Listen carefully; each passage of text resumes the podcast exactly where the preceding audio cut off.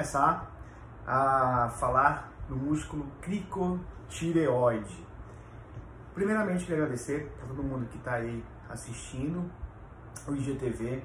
A gente tem uma plataforma de cursos EAD e para quem quiser conhecer um pouquinho dos nossos cursos, pode entrar no site que é fanupcursos.eadbox.com.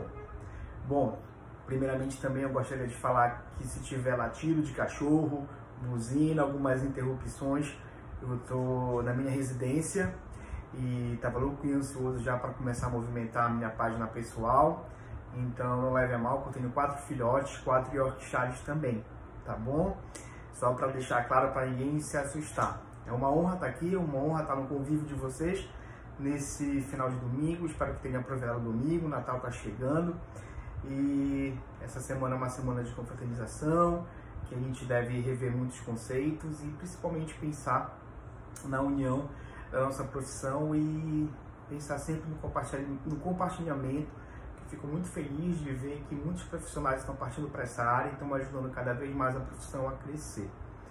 Eu estou aqui do mesmo objetivo que eu estou na plataforma, que é compartilhar resultados, compartilhar o que eu tenho feito e também para a gente discutir, para a gente estar conversando e conhecer mais os colegas aí de outros estados e a gente poder estar discutindo para o bem maior, que é o paciente, né? Bom, então a gente vai começar falando hoje sobre o músculo cricotireoide, é, vai ter uma sequência aí de, de músculos específicos para voz, basicamente músculos intrínsecos, e eu quero começar hoje com o CT. Só que eu vou começar hoje falando do CT, que é o cricotireoide, focado muito na musculatura, no metabolismo e o que, que significa a gente entender a importância desse músculo para o nosso trabalho. Da forma que eu vejo que eu trabalho com meus pacientes, é uma forma que eu direciono muito o metabolismo individual para esse paciente.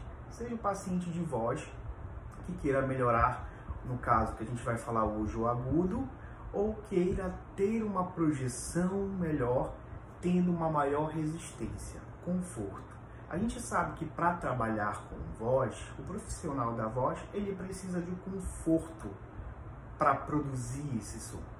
Não é só os músculos intrínsecos e os extrínsecos da laringe que vão servir como combustível de conforto. A gente tem um tubo, que é um tubo de via aérea superior até as vias aéreas inferiores, que tem um trabalho de fluido, é complexo, vai ter um trabalho de suporte muscular também, do abdômen, os intercostais, costo diafragmático, então é o conjunto todo. Só que a gente não pode pensar nesse conjunto se a gente não focar em postura, postura é fundamental para que a gente tenha conforto na produção vocal. Se eu falo de postura, todo músculo que vai alterar essa postura, que vai ter um movimento, ele vai precisar exercer uma contração.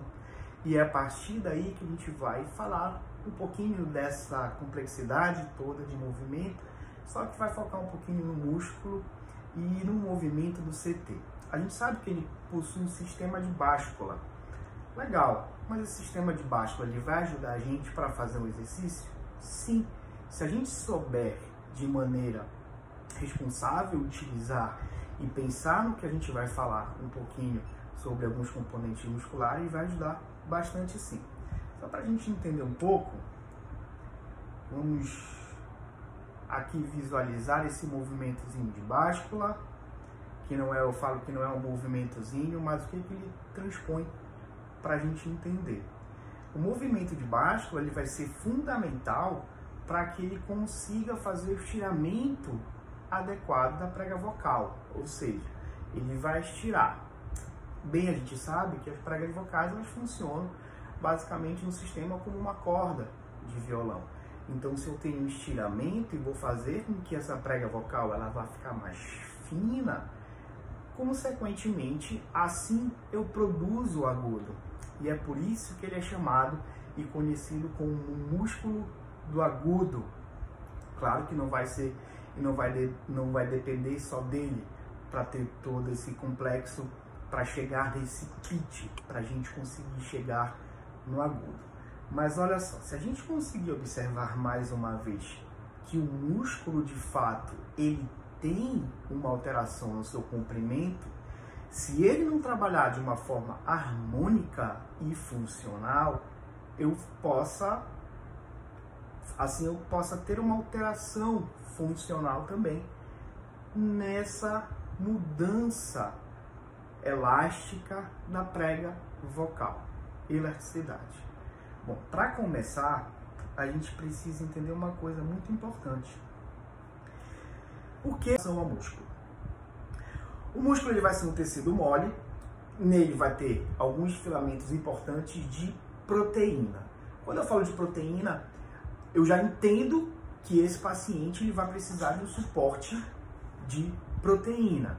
Não adianta a gente trabalhar qualquer tipo de exercício com o nosso paciente se a gente não entender de proteína, se a gente não entender que esse paciente está tendo suporte nutricional adequado de proteína. E isso é muito importante, porque quando a gente fala de proteína e vai falar de alimentação, a gente tem que ter o cuidado para o uso de algumas proteínas antes da utilização do canto, por exemplo, da voz. Porque a gente sabe que a gente precisa também do conforto. Se eu preciso de conforto, a proteína vai ser um alimento que ela vai precisar de um, um, de um mecanismo no sistema digestivo mais demorado. Então ele precisa ter adequadamente é, um tempo necessário e a absorção dessa proteína para começar o exercício com a gente. Nada mais importante que esse paciente ter um acompanhamento com um nutricionista. E esse nutricionista, a gente ter o contato com ele para ele saber que a gente vai exercitar com ele essa musculatura a nível de força. E a gente vai falar um pouquinho já já. E todo músculo ele vai exercer uma contração. E o que, que seria essa contração? A contração é quando eu tenho uma mudança do comprimento desse músculo. Quando eu proponho para essa musculatura uma mudança, eu tenho que saber de que tipo de mudança que ele vai estar tá fazendo, correto? Então, todo músculo que é um tecido mole, ele vai ter um ventre muscular. No caso do CT, ele é um ventre muscular pequeno, específico, musculatura intrínseca da laringe. Então ele vai ter uma mudança nesse comprimento. Então ele vai alterar a forma. Alterando a forma dessa musculatura, ele vai movimentar estruturas do órgão interno chamado laringe, lá das cartilagens. Entender que a laringe ela é uma cartilagem hialina, ela possui uma quantidade de oxigênio adequada e ela consegue ser elástica. E isso é um fator que vai colaborar para esse mecanismo de mudança na prega vocal. Ou seja, é tão maravilhoso o, o musculatura intrínseca da laringe porque além da mudança na contração do músculo específico do ventre muscular, ela também vai alterar o movimento da cartilagem onde ela está inserida, né? que é a cartilagem cricoide. Esse é aspecto importante porque a partir dele a gente começa a visualizar esse movimento de báscula e como ele vai funcionar. Para ter essa mudança do comprimento do ventre muscular, eu preciso exercer a função. Para exercer a função específica, eu tenho que tentar recrutar o músculo específico que eu quero. Só que eu preciso recrutar ele com um objetivo. E eu vou precisar entender uma coisa. Existem fibras musculares que são importantes e essas fibras musculares, elas possuem um tipo. Eu tenho tipo 1, tipo 2A, tipo 2B, conhecido também como fibra vermelha, fibra branca e branca pura. Resumindo especificamente, eu tenho uma quantidade maior no músculo cricotireoide de fibra vermelha. Legal. Se eu tenho fibra vermelha uma quantidade maior, então a abundância desse músculo é de fibra vermelha que vai dar mais suporte de oxigenação. Quando eu penso em fibra vermelha, eu penso em abundância de sangue. Sangue contém oxigênio, vou ter uma quantidade de oxigênio maior. E aí é que está o grande boom. Ela tem uma quantidade de oxigênio maior. Mas como seria a velocidade dessa contração no músculo CT? Quando eu penso em oxigênio, eu penso em resistência. Quanto maior a resistência o músculo possuir, a contração vai ser mais lenta. Então, o músculo cricotireoide e o músculo CAP, cricoritenoide posterior, a abundância de fibras nessas duas musculaturas intrínsecas, maravilhosamente, ela foi contemplada com fibra vermelha para dar mais resistência, mas a contração é mais lenta. Se eu tenho uma contração mais lenta, para eu entender que esse músculo precisa de potência, eu preciso mudar a funcionalidade dele para ter maior potência, maior força. Eu já tenho a resistência, mas ele precisa de força. Como é que eu vou colocar a força no músculo? Todo músculo para ter força ele vai precisar de hipertrofia. Eu não posso pensar em gerar uma força para o músculo que vai ser o meu objetivo específico sem pensar que essa musculatura que eu vou ter que fazer com o meu objetivo ter força, ela precise de um exercício específico para aumentar o ventre muscular. Então pensa no ventre muscular. Ele já tem a resistência, legal. Mas para ter mais força, ela vai precisar hipertrofiar. E aí entra numa questão que eu gosto muito de discutir com os colegas que trabalham com voz. Será que está certo a gente ficar trabalhando séries específicas com o meu paciente? Será que está certo eu trabalhar? Ah, então eu vou pegar um, uma literatura, que a gente tem literaturas maravilhosas, só que a gente tem que saber entender o que a gente está lendo. E visualizar que nessa leitura, a maioria de todas as literaturas, quando eu falo de fibra muscular, falo do comportamento de um metabolismo individual, o paciente ele precisa ser avaliado ele. Não existe uma regra de exercícios. Existe um direcionamento do exercício. O que vai ser feito para o Carlos não vai ser feito lá para o Pavarotti. Né? O que vai ser feito para mim não vai ser feito para Anitta. Há uma mudança específica, porque eu vou ter uma tendência metabólica para cada pessoa. E dependendo de como essa pessoa tem seu comportamento, eu vou elaborar o meu plano terapêutico. Só que se eu entendo que o CT, legal, ele tem uma resistência, mas precisa de força, eu preciso hipertrofiar, qual é o componente que eu vou precisar então para ele? Eu tenho que entender que o componente muscular ele é feito de sarcômero, para eu produzir uma hipertrofia muscular, eu já tenho sangue o oxigênio e a adenosina trifosfato. O que seria isso? A capacidade energética. Eu preciso de energia. Todo movimento precisa de energia. Eu estava há pouco tempo, um grupo a qual eu trabalho, que é o grupo Cintia Charoni, me proporciona vários é, é, atualizações para gente, cursos. Então, me orgulho muito de ter sido convidado para participar de uma palestra do Drauzio Varela, que ele me falou uma coisa, ele falou uma coisa na palestra, para mim, que me chamou muita atenção. Nós precisamos de movimento, porque nós não fomos feitos para ficar parado.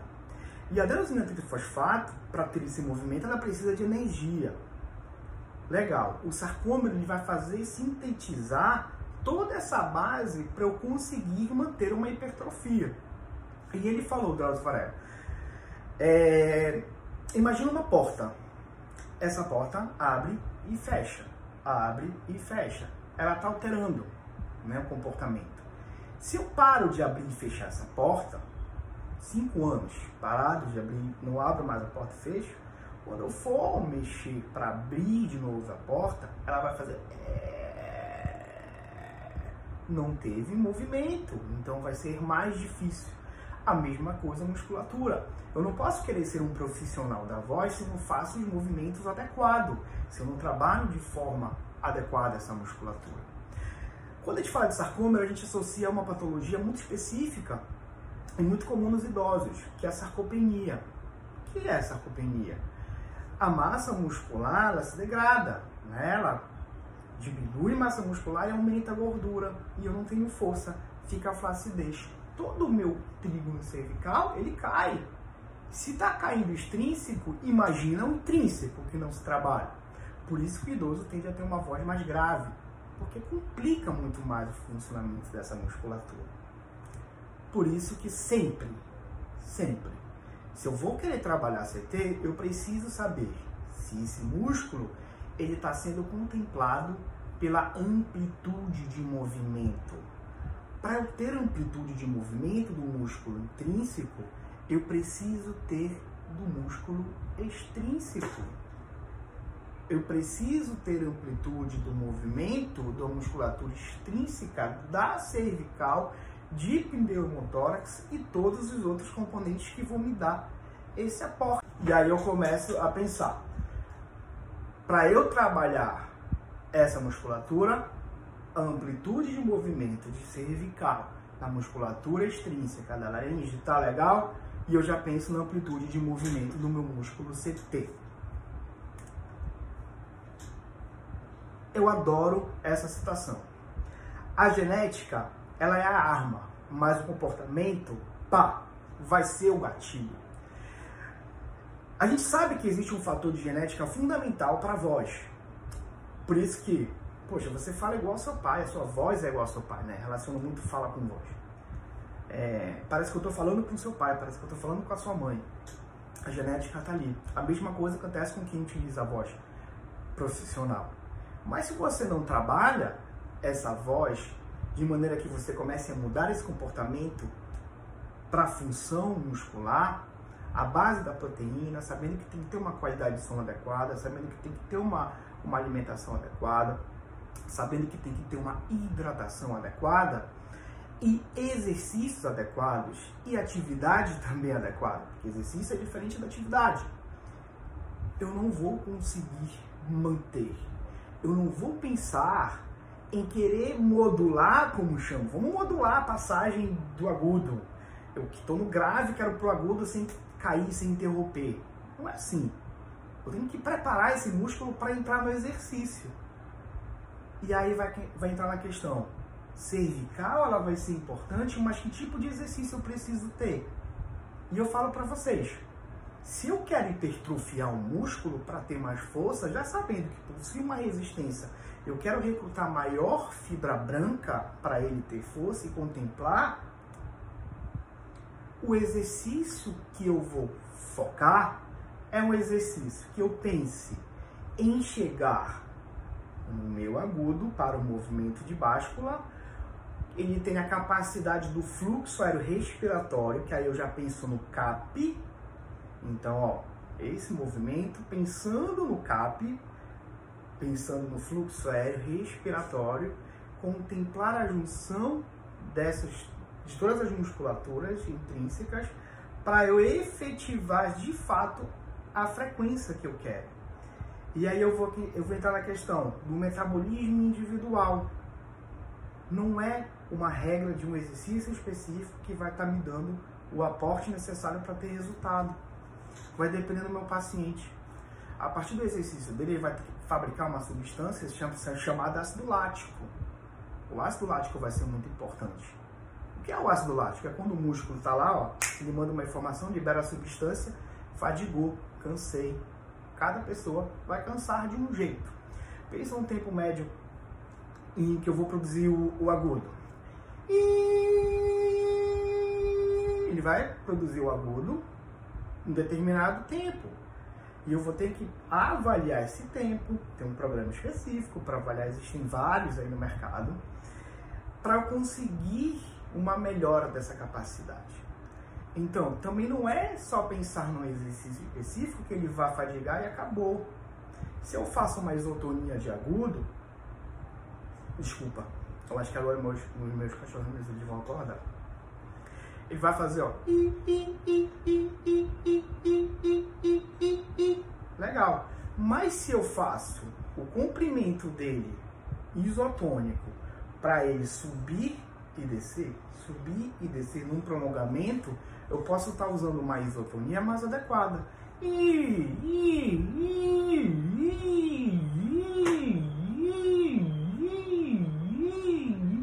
Eu consigo desencadear o músculo e contemplar a contração concêntrica e excêntrica em prolongamento utilizando CAP também. Então ele vai fazendo a subida e a descida, a subida e a descida. E, e, e, se a gente consegue utilizar recursos específicos visualizando isso, melhor ainda, como a eletroestimulação e o laser. Cada um tem a sua função, até mesmo no ultrassom. Por isso que não existe esse negócio de equipamento específico para fonoaudiólogo. Se você acha que você vai comprar um equipamento, apertar o botão, bu, vai te dar um exercício para você ter, estão me enganando. E eu não gosto de ser enganado. Se vocês gostam, tudo bem. Mas eu sei que ninguém gosta, né? Mas eu não gosto de me acomodar.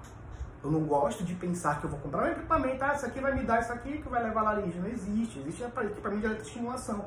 E ali eu vou contemplar uma isotonia adequada para aquele paciente, porque existe o metabolismo individual do paciente.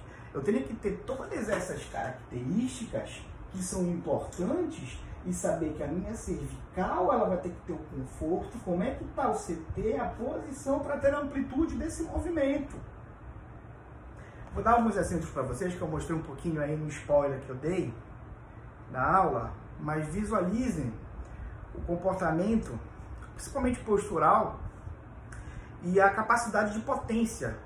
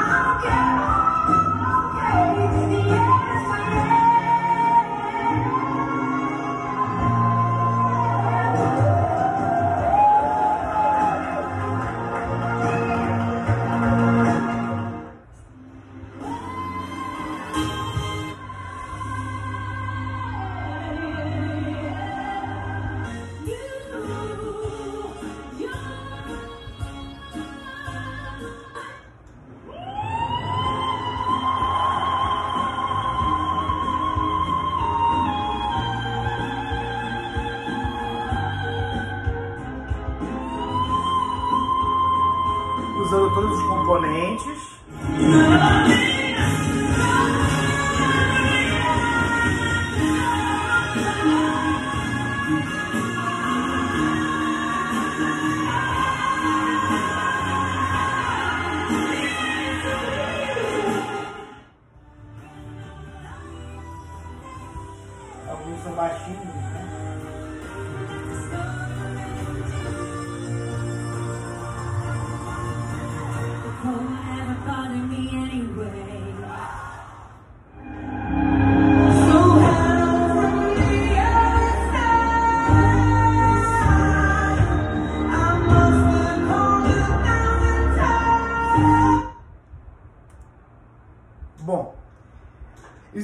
Passagem da musculatura que ela vai precisar sair do grave e ir para o agudo, está utilizando o TAI pro agudo sem ter uma falha que seja uma falha que vá deixar o, o, o cantor, a pessoa que utiliza a voz, percebe de fato.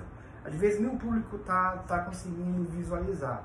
Mas se ele permanecer sem utilizar uma hipertrofia necessária, que é trabalhar essa força, tudo isso que a gente falou um pouquinho, sabendo o exercício coerente para ele, lembra, eu preciso de hipertrofia, eu preciso de concêntrico e excêntrico.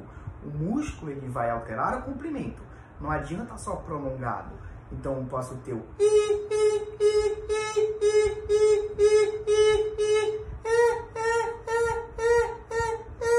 e posso fazer com cap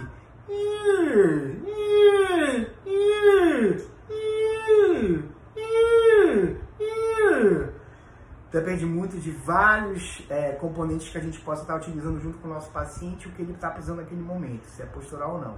Mas CT, eu preciso chegar nele para ter uma evolução, saber que ele precisa ser levado, eu vou ter um direcionamento junto com a motilidade da faringe também.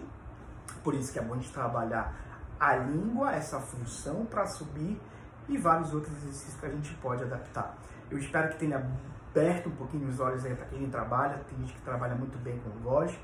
É, muito obrigado, é, desculpa a improvisação, eu espero que tenham gostado. Para quem não conhece ainda entra no site, tem a página do Instagram, tem a página do, do Facebook também, e tem a minha página, que a gente vai começar a movimentar aí dessa maneira simples, conversando, e sempre discutindo a melhor forma possível. Os recursos são fundamentais, mas se não tiver raciocínio clínico e responsabilidade de trabalhar com músculo, pensar no metabolismo, energia e fibra muscular, eu posso estar para um caminho automatizado demais.